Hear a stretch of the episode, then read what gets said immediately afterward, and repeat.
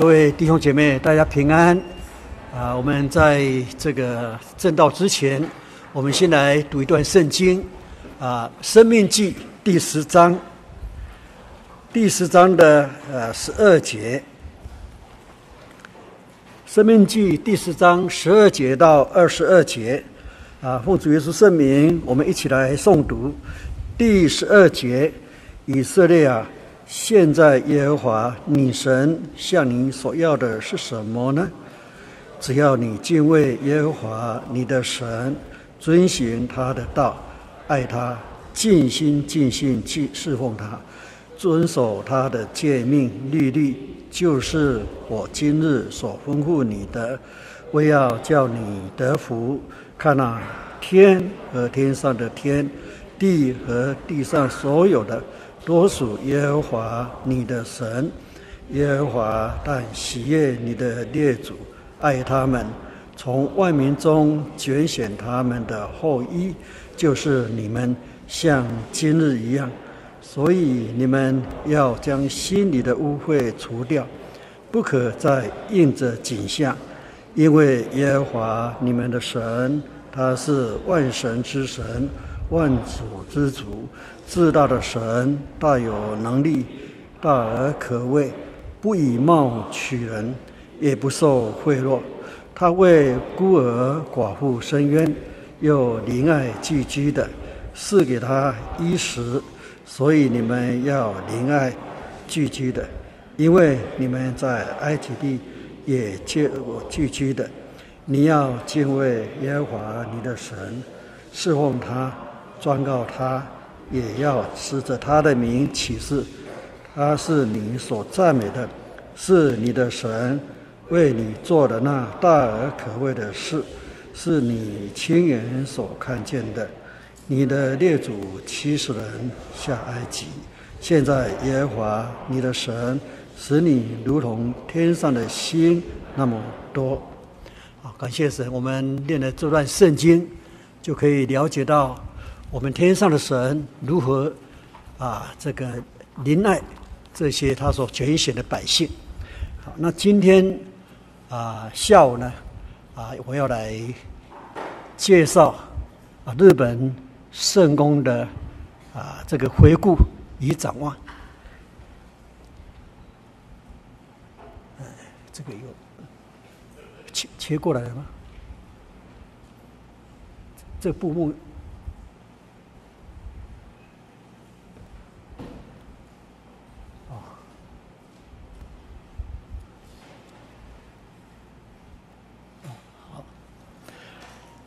那这个日本圣公的发展啊，很多弟兄姐妹都非常的关心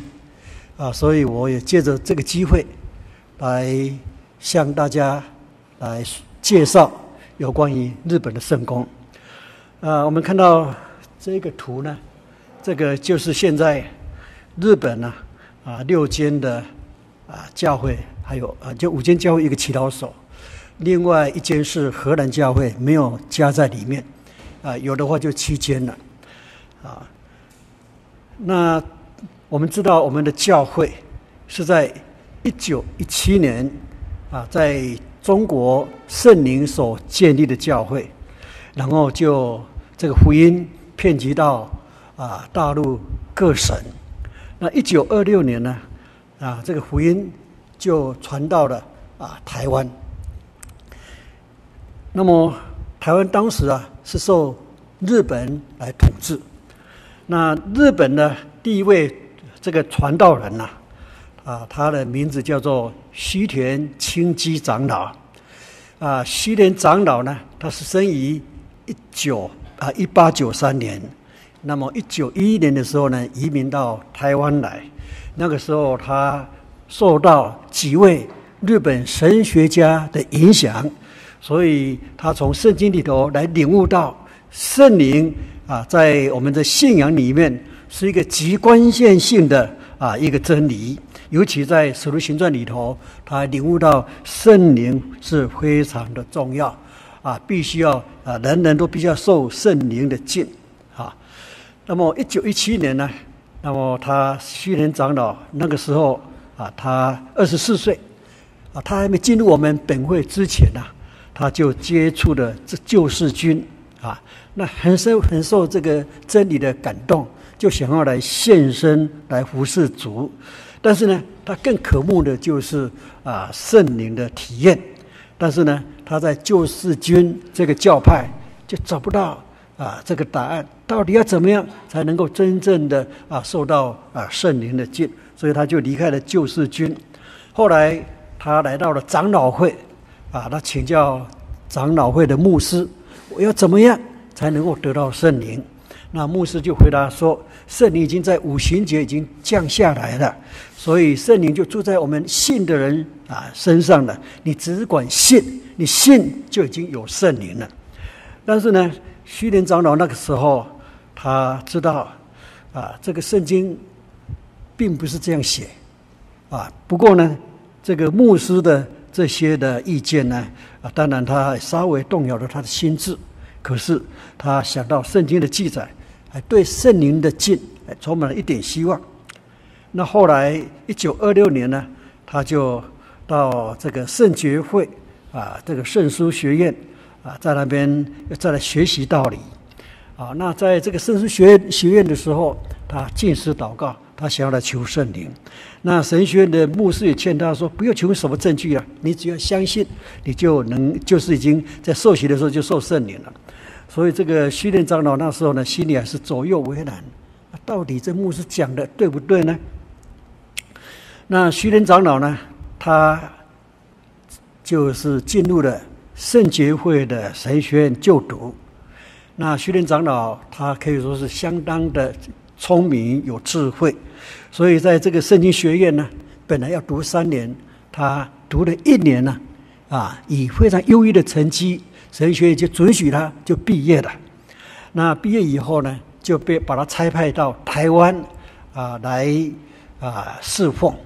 那在侍奉的当中，他的讲道、布道各方面啊，他都显出他特别的恩赐来。那所以受到当时台湾各个教派的啊重视，所以他在各个教派呢来侍奉。那么在他侍奉当中。当时的他是在台南那边来侍奉主，那在台南那边呢，刚好有一位吴道元长老。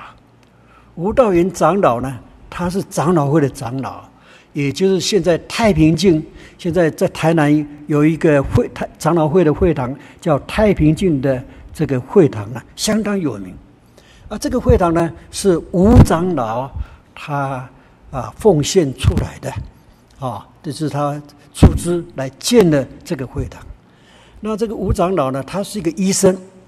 那也是长老会的长老，他表现的非常优异啊，受到啊当时的长老会的尊敬，称他为模范长老。但是吴道元长老呢，后来是移居到了厦门的鼓浪屿，在那边行医。就在鼓浪屿的时候，他的妹妹呢，头上呢长了长了这个脑瘤啊，啊，那么这个脑瘤越长越大，长到后来呢，每两个小时啊都要晕倒下去，啊，所以他自己是医生，他的妹婿呢也是医生，但是他们都束手无策，怎么办呢？后来只好请了英国的名医啊来到厦门来诊断，就这个名医跟他讲。你的妹妹的生命大概维持不到两个礼拜啊！哇，那个时候对于吴长老来讲，很大的打打击啊啊！所以在那个时候怎么办呢？很奇妙，我们真耶稣教会的信徒啊，竟然跑到他的诊所，跟吴长老来见证，说我们真耶稣教会哇，祷告啊很有功效。吴长老问他说。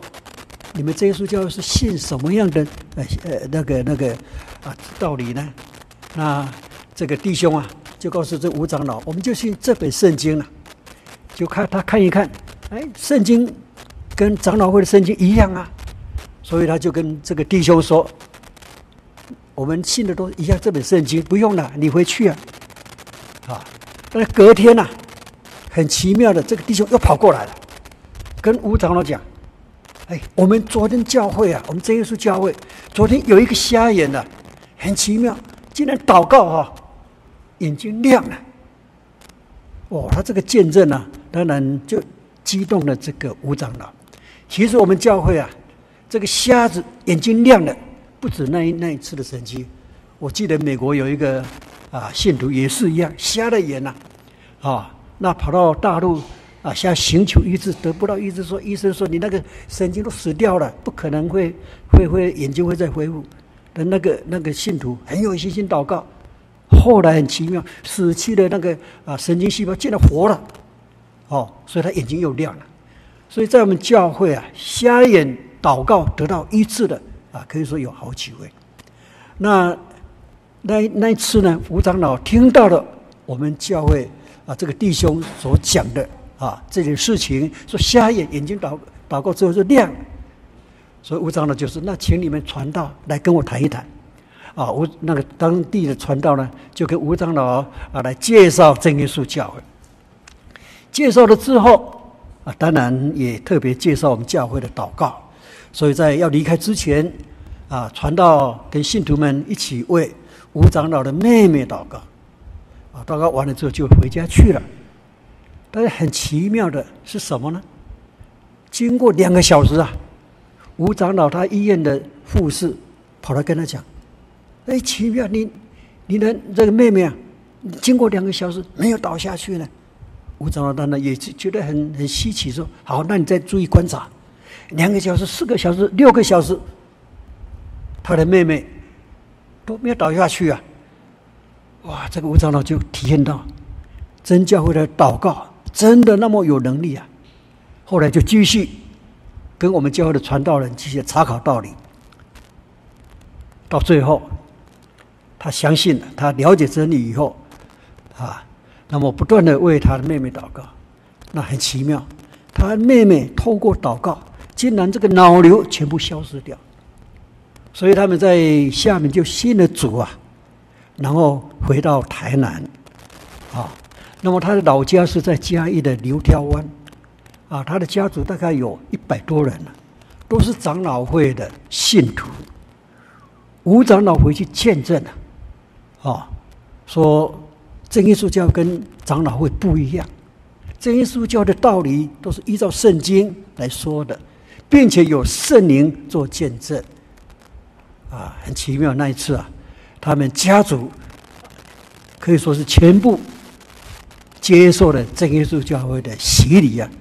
啊，成为我们真教会的信徒。这个事情惊动了长老会。虽然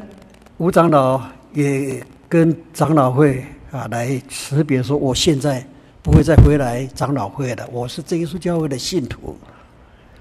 虽然他离开了，我看最近的那个有关于啊长老太平径的。那那一所的教会的信徒，虽然吴长老离开，他们对吴长老还是非常的敬重，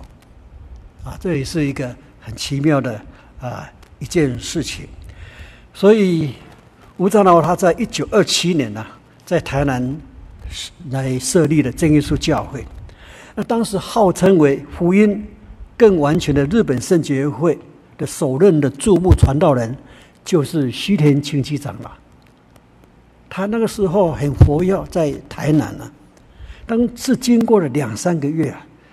他竟然被我们真耶稣教会的道理啊啊所吸引，特别是对于他所渴慕的圣灵所吸引，所以他就来跟我们吴长老来谈论有关于圣灵的啊道理。那后来呢，在大陆福州有一位高路家执事啊，啊他就来到台湾。那也跟这个须田清七长老来介绍圣灵，所以这个高执事呢特别引用了《路加福音》啊第十一章，我们请来一起来看《路加福音》啊第十一章。《路加福音》第十一章是谈到求饼的啊一个比喻啊，主耶稣说：“凡祈求的啊，就必。”啊，得着，啊，所以特别是在第十一节那里呢，啊，这样主耶稣这样说：你们中间做父亲的，谁有儿子求饼，还给他石头呢？求鱼，啊，其还拿蛇当做鱼给他呢？求鸡蛋，还给他蝎子呢？你们虽然不好，尚且知道拿好东西给儿女，何况天父，岂不更将圣灵给求他的人吗？主耶稣讲得很清楚，圣灵是需要祈求的。所以这个啊，须田清七长老那个时候他了解了这个道理了，啊，结果啊，想不到还有一位叫做上田雄希长老啊，他们啊就。一起查考道理，经过三个月，他们就决定受洗啊。当时还没有受圣灵，他们就决定受洗，明白了这个道理。然后教会的传道人就跟他们讲：“你们要求圣灵，你们干脆住在教会啊，来迫切祈求圣灵。”想不到不到一个月，就是在十一月的时候，他得到圣灵了。他得到圣灵的感受是什么呢？好像圣灵在跟他讲：“你就是我的儿女了。”所以西林长老呢，也从心里来回应，啊，他引用了加拉太书第四章第六节来说明他的感受。我们看到加太书的啊四章啊六节七节，四章啊第六节，你们既为儿子，神就差他儿子的灵进入你们的心，呼叫阿爸父。第七节。可见从此以后，你们不是你不是是奴仆，乃是儿子。既是儿子，就靠着神为后嗣。啊，这里呢，啊，须田长老他得到圣灵的时候，他有这样的感受，说是这个圣灵呢，就是我灵魂的源头，是我生命的天赋。他了解了什么教会的前辈，蔡世明长老、谢万安长老、林悟真长老等等这些教会的重要的柱石呢。啊，都是由须田清清七长老来做引导，来认识真教会。除了这个以外呢，那么他也在这个民雄、大林、新竹、鱼寮、嘉义、台北啊，幕前幕后来做牧羊啊的协助的的工作。所以对当当时啊，我们真教会初期的啊圣工的推动啊，须田长老扮演一个非常重要的角色。那在台那个时候，在台湾呢，有四十四位的日本人呢，啊，也接受了啊这个洗礼哈，啊，当然包括须田长老、春田长老等等，啊，那么有五位被安立为长执。一九四五年呐、就是世界大战第二次世界大战啊结束了，那时候日本呢是战败国，所以他们啊不得不要从台湾啊回到日本去。所以这四十多位的日本的信徒回到台湾定居啊，在日本定居。那时候日本的环境、经济各方面啊，非常的困难啊，那他们是分散到日本的各地的。那由于啊这个缺乏开拓牧养的工人呐，啊那么再加上早期的这些工人相继离世，所以那日本的信徒。能够留在我们本会的，就是大概是在大阪跟东京这两个地方，啊，那后来啊这几年我们有跑到长野去，啊，就是春田长老所属的啊正耶稣教会，但是我们去看的时候，这个招牌还在，到里面去看，会堂还在，但是空空荡荡的，已经没有信徒了。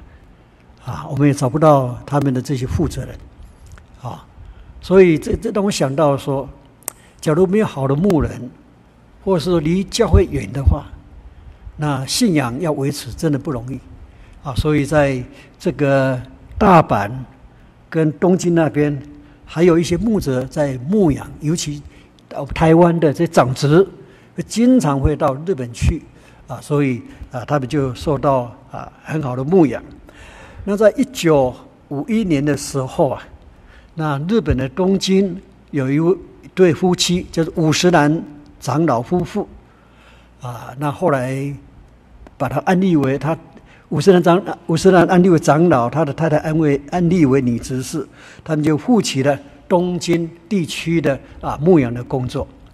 那刚开始都是在五山长老的啊家聚会，所安息日，所以那那个时候在日本留学的或是经商的，他们就有地方能够在那边得到信仰的栽培照顾啊。那这个五山长老当然也是很用心的啊来做牧养的工作。那台湾总会呢也不断的来关怀，提供日文的有关于。啊，这些书籍，所以让日本的教会的信徒也能够得到造就。一九七二年之后啊，啊，台湾的传道人、长老、之事啊，也陆陆续续的啊，到日本去协助圣工举开讲习会啊，所以那个时候啊，连韩国的教会也来牧养啊，那当时的信徒大概是三十五位到四十位。那一九七五年呢，是。国际联合总会在台湾举开第二次的世界代表大会，吴思兰长老也成为代表来参加世界代表大会。那大会之后去访问教会啊，他访问到了啊一个叫做啊这个基奇教会啊，现在还在富花莲基奇教会非常的小，人数也不多啊，当时是十七位了，竟然盖了一个非常堂皇的一个会堂。吴世良长老看了感动，所以回家去啊，就干脆把他书房都拆了，哦，让这个会堂的啊那个聚会的地方就又扩大了，啊，所以在那个时候也当然也得到很多弟兄姐妹的啊支持哈，所以教会就不断的啊来发展。那么一九九零年代那个时候，我们知道一九八零年呢。大陆信仰就开始开放了，虽然大陆信仰开放，但是因为长期大概将近有三十年了，啊，那个大陆的信仰是封闭的，所以一开放之后，啊，信徒的信仰可以说比较软弱，但他们有机会出国。当时大陆的经济是很很落后的，所以大部分很多啊大陆人呢就移民到海外各地啊，为了谋生。那在日本呢，也有很多的福建的信徒移民到那个地方去。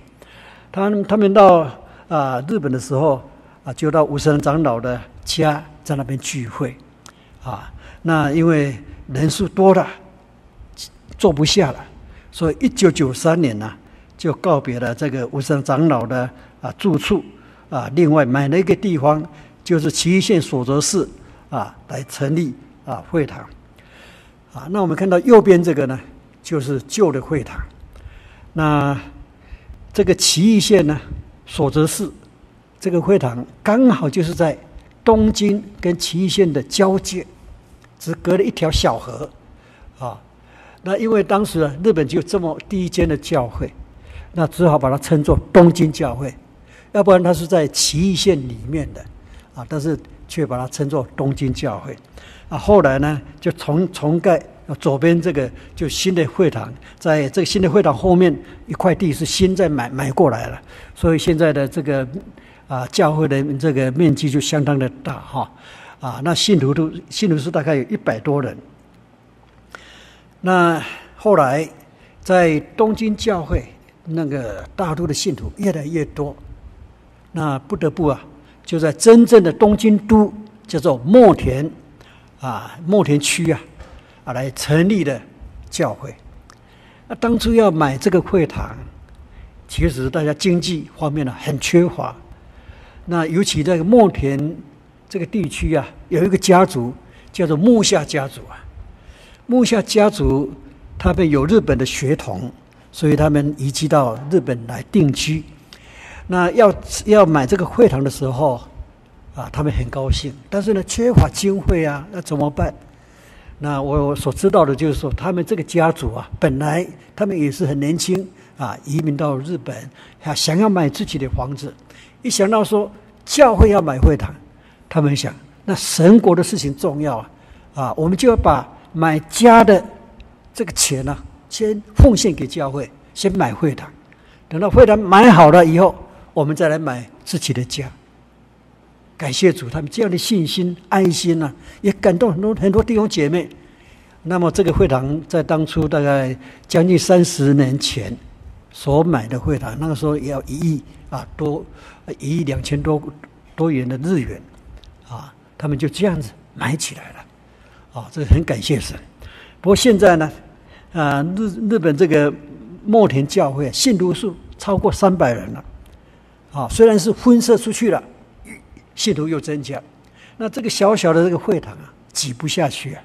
啊，有去过墨田的就知道，啊，整个会场只有一套的卫浴设备，啊，真的是很完很不方便。宗教教育也没有什么地方可以可以做宗教教育的那个场所，啊，所以感谢主，在去年呢、就看到一块附近一块地啊，啊，把它买下买下来。那地皮大概因为在东京都里面呢、地皮大概要三亿多，加上要建筑的费用。大概啊，要呃呃地皮大概四亿多了，建筑费大概三亿多，总共是七亿了。对他们来讲，是经济的压力蛮大的啊。但是感谢主啊，日本的教会啊，就是有这样的信心，靠着主，该做的就做了啊。所以我看很多弟兄姐妹啊，对于末年教会的重建、新建会堂都很关心，所以有不少的弟兄姐妹啊。也私底下的来帮助他们，来奉献给他们，啊，我想这个是一件美事。好，那后来呢，墨田教会人数多了以后，就发现到他们很多信徒在横滨呢，横滨离墨田呢，开车大概要一个多小时，所以就在墨田那边又成立了祈祷所，啊，在二零零六年十月的时候，他又买了四层楼，但那个地方非常狭窄。啊，买了这个啊四层楼的会堂，啊，那到了二零一九年的时候，现在就买了现在啊这个非常宽敞的啊一个新的会堂，啊，那日本的教会啊，除有三间教会，一间祈祷所，啊，那为了要推展圣公。联合总会、国际联合总会就指导他们，我们要同心团结，圣公才能够发展。那感谢主，啊，经过大家的开会啊讨论以后，二零一一年呢啊就成立了日本啊联络处。那联总呢啊也一直的派长子传道啊去啊指导他们。当时的教会有东京、墨田、横滨，还有川口的祈祷所、关西祈祷所。关西就是大阪。好，那二零一二年的时候呢，成立了千叶啊祈祷所啊，后来想要买会堂，当初要买会堂，看到这个建筑物的时候啊，要价是日币三亿多啊，对墨田来讲哪里有可能？当初木下长老带我去看这个会堂的时候，说要三亿多，我心里想，这个是很难完成的一件事情啊，但想不到。经过两年以后啊，竟然把它把它买下来了。结果买下来的时候呢，不到那个价钱不到三亿，把它买下来。虽然离对于他们来讲经济啊的压力蛮大，那感谢主啊，这这个会堂真的是非常合用。现在日本联络处呢也放在这个千叶里面，啊，是一个很好的啊一个会堂。啊，所以二零一五年呢，他们就啊成立了啊千叶教会。那二零一七年呢，大阪啊原来那个小会堂也不啊不合用，所以他们去租了啊那个政府的这个会所，但是还是啊不适合用。后来联络处啊。就说，那我们就应当要在大阪那边买一个会堂。当初这个会堂也是大概一亿多了，啊，那对于大阪这边的教会信徒来讲，他们只有存款两千多万，要买超过五倍的啊这个会堂，这也是是不可能。那次的联络处会议我也参加，啊，处长就说了，那个凡是属于教有教会的，你们。一个教要奉献五百万，祈祷所奉献两百两百五十万，其他的我们来借款募款。二月决定，九月把它买下买下来，可以说是效率非常高啊！感谢主，这个在大阪这个会堂买下来之后啊，对于圣公的啊这个发展大有帮助，因为在附近有神父，有名古屋的聚会点啊。那接下来呢，东京教会，东京教会人数都不多了，大概一百多人，但是呢，那个他们就分设了川口教会，啊，啊川口教会分设以后。现在川口呢，信徒数大概两百多人，但是东东京教会还是一百多人，啊，但是教会呢还是没有减少，这很奇妙。照道理分设出去应该减少，不但它没有减少，啊，反而啊一样一百多人。那窗口呢，竟然变成两百多人，哦，所以这个我们有信心扩展教会的话，啊，神都会啊眷顾的哈。那再就是我刚刚讲的横滨教会买了这个会堂相当大。后面停车停车场呢，可以停三十几部的汽车，啊，那这也是神的恩典呐，啊，好，那二零二零年之后，日本教会圣工啊的发展，二零二零年我们知道说二月份的时候啊，那个疫情就爆发了，那时候日本也是一样，发出紧急命令，说所有的人都不能外出了，啊，教会不能聚会，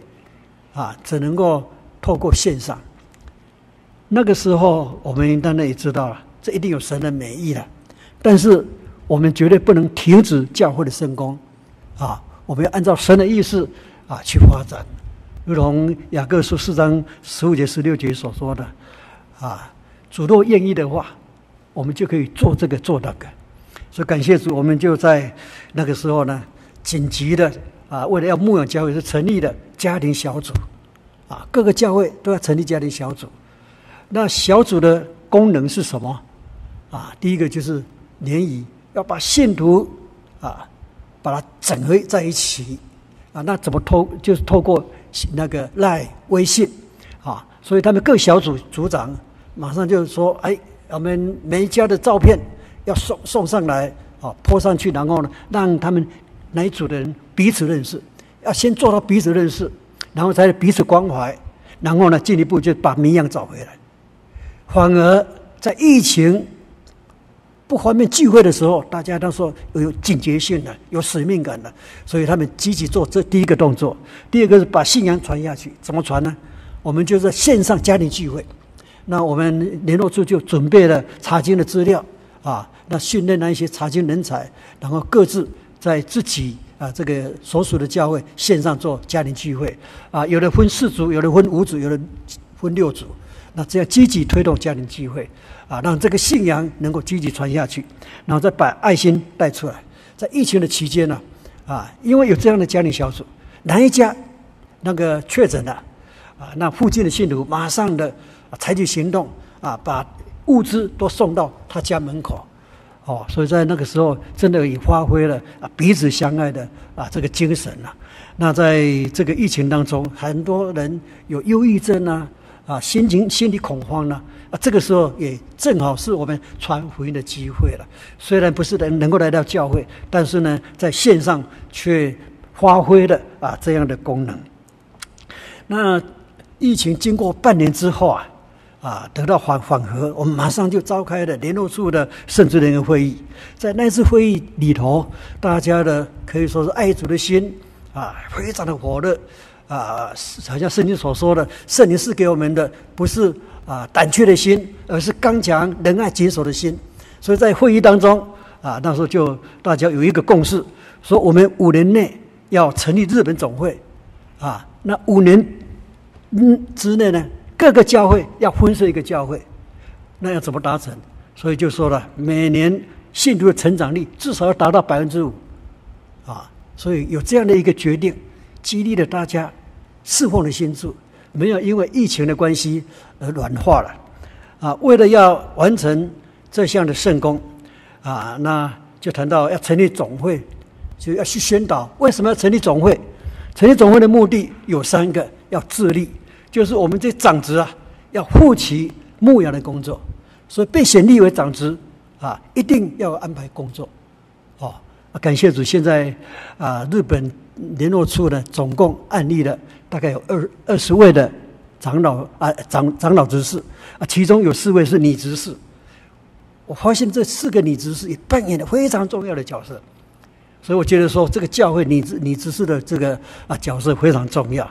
啊。那教会要透过他们来做牧养。那在财力上面，感谢主，我刚才提到像青叶教会，信徒数也是一百多人，但是他的建筑费用两亿多啊，你一百多人怎么去负负担这两亿多？感谢主，竟然他们在。十一奉献了，奉献上非常积极。那有时候呢，联络处的工作安排在他们那边举行，本来那些费用要联络处支付啊，但他们说不用不用，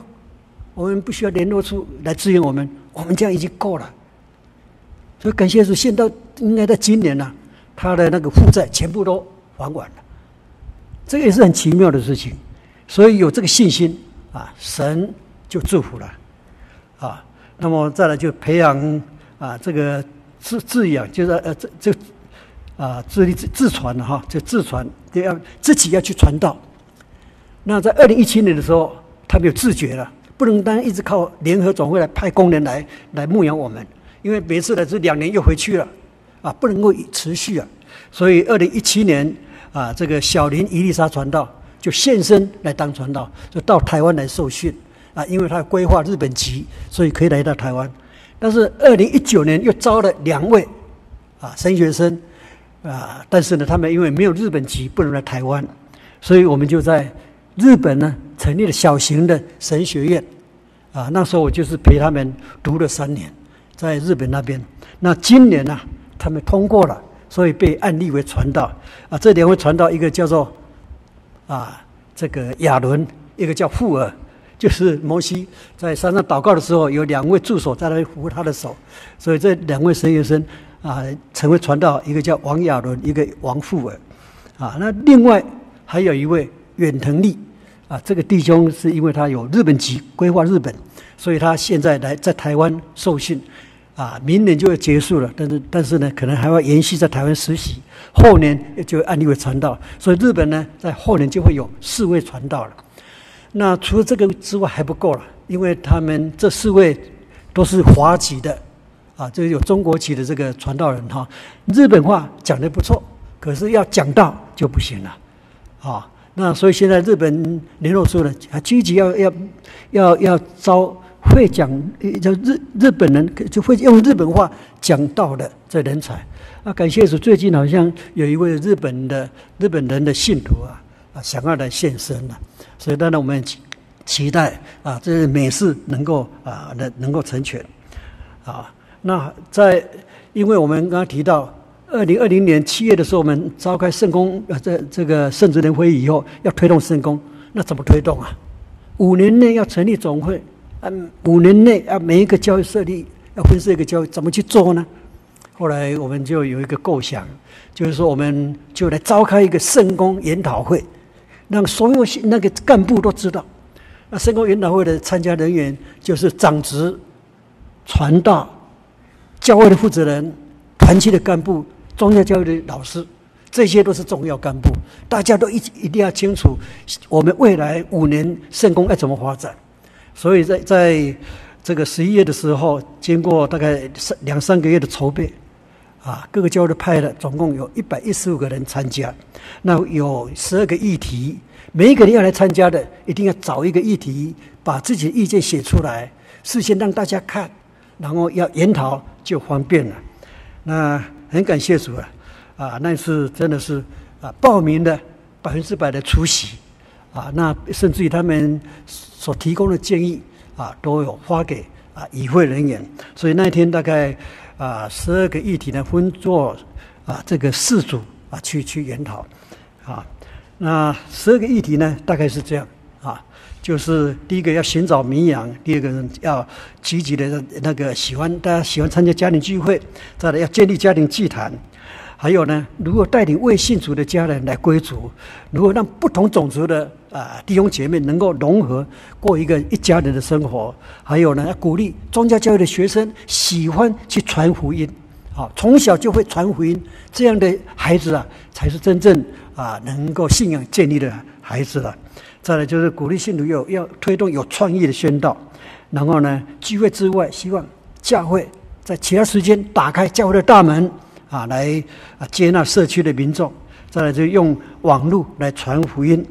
啊，还有用诗歌啊作为福音的桥梁。啊，那那这一件事情啊，日本教会可以说做得相当积极。还有对于高龄化的里面的老人怎么去关怀啊，最后就是如何发挥会训的功能，让大家都知道圣工推动的情形。啊，那既然有了决议，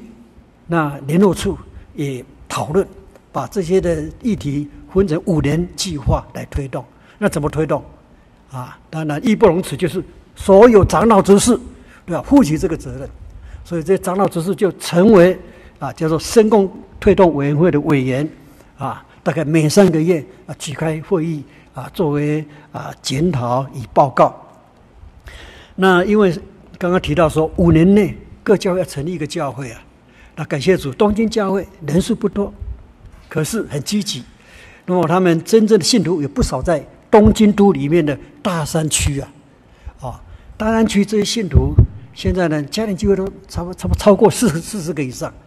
所以他们知道说这个地方可以成立教会了，所以在去年就开始在物色那个建建筑物，啊，打算要把这个那个啊建物买买下来，要成立祈祷所，哎，那这个在横滨呢。他们在鹤见区也是一样，聚会人数也是蛮多的。他们已经知道说这个地方就是要分设教会了啊，所以他们也开始找建物，同时啊，每个月大概有两次在他们这个地方举行家庭的安息日聚会。在川口的这个绝区哈啊，这个地方也是人数多的地方，这也是他们考虑要分设教会的地点。还有呢，墨田呢，新小园呐。啊，信徒在那个地方的信徒大概六七十位了，但是因为现在要重建会堂，所以暂时暂缓啊，不打算在那边成立教会啊。那这个关系就是大大阪了哈，大呃大阪明年就成立教会了。啊，成立教会以后呢，因为神户的信徒大概五六十位啊，哦，神户来到大阪这个地方，大概开车一个多小时，也是很不方便。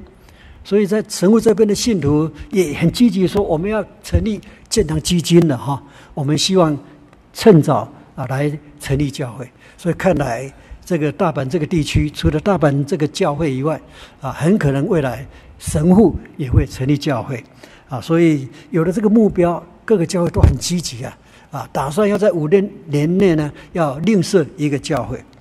啊。那后来啊，在这个疫情当中呢。啊，推动了几项啊，呃，这个圣工。第一个是紧急的救援金呢，啊，在疫情期间，很多人失业了，很多人生活困难了。感谢主，神感动一位弟兄奉献日币一千万，啊，那然后呢，由联络处啊来来来处理，就是经济困难的可以申请。但是我们都知道哈，我们信徒都很保守啊，很不好意思意思的教会都鼓励他们。啊，知道他们有有有困难，就跟他讲，你你这个圣单拿去填写，没关系的，啊，这是应该的，啊，所以每一一一家人，假如说五个人，一个人是十万日币了，五个人就五十万日币，啊，就积积极的啊这样来帮助他，每年再再审核一次，假如真的还有困难的，啊，继续帮助，所以这一笔钱呢，啊，可以说是发挥了啊极大的爱心，啊。那因为日本这个地方讲日本话的啊，还有日本人现在越来越多，最近有不少的日本人来来信主，那怎么去牧养呢？那只好我们的吴慧林长老，还有一位木下千智执事，两个人就每个月的那个周二还第二个礼拜、第四个礼拜就有线上的日语读查经啊，他们又都是用日语来讲的，没有翻译的。啊，这对日本人来来讲是很有帮助啊。对于儿童的读经，就是在疫情当中啊，这些老师也是很有自己的使命。这孩子要基础要把它打好，所以呢，在线上有中文、日文、英语的啊读经啊。那再就是绘画大会，因为要发掘人才啊啊，结果很奇妙哈、在去年四月份的时候举办的绘画大大会啊，从小的到大的都可以参加。这结果呢？那一次举办完了以后，收集到的那个呃，这这个画画呢，哇，相当精彩，啊，所以后来就决定我们来出版了一个我们二零二三年的月历啊，啊，以这个这个这个图画作为题材，结果印好以后，哇，这信徒非常的喜欢，那同时也发觉到教会原来这个文这个文字美工的人才那么多。啊，所以这就是，透过各种方式去发掘人才，啊，那一方面教会有人才，一方面侍奉的人本身也得到激励了，啊，这个是非常好的一件事情。啊，再来就是我说带动圣业啊这个风气，因为每年都有这个诗歌交流会，啊，那为了配合诗歌交流会，我们就有儿童啊音乐营、青少年音乐营，啊，那也激励了大家借着乐器各种乐器来侍奉主。啊，那也让大家大家知道，这个是服侍主的机会，也是培养自己的美好的兴趣啊。那再来就推动校园跟社区的团契，因为日本的教会都是移民的信徒比较多，所以年轻人多，下一下一代的更重要。下一代很多人不会讲华语的，都只能够讲日本话。那我早上我也说过，遇到是叛逆的孩子，你说怎么办？所以这个时候教会要扮演很积极重要角色，来关心、来辅导啊这青少年。还有，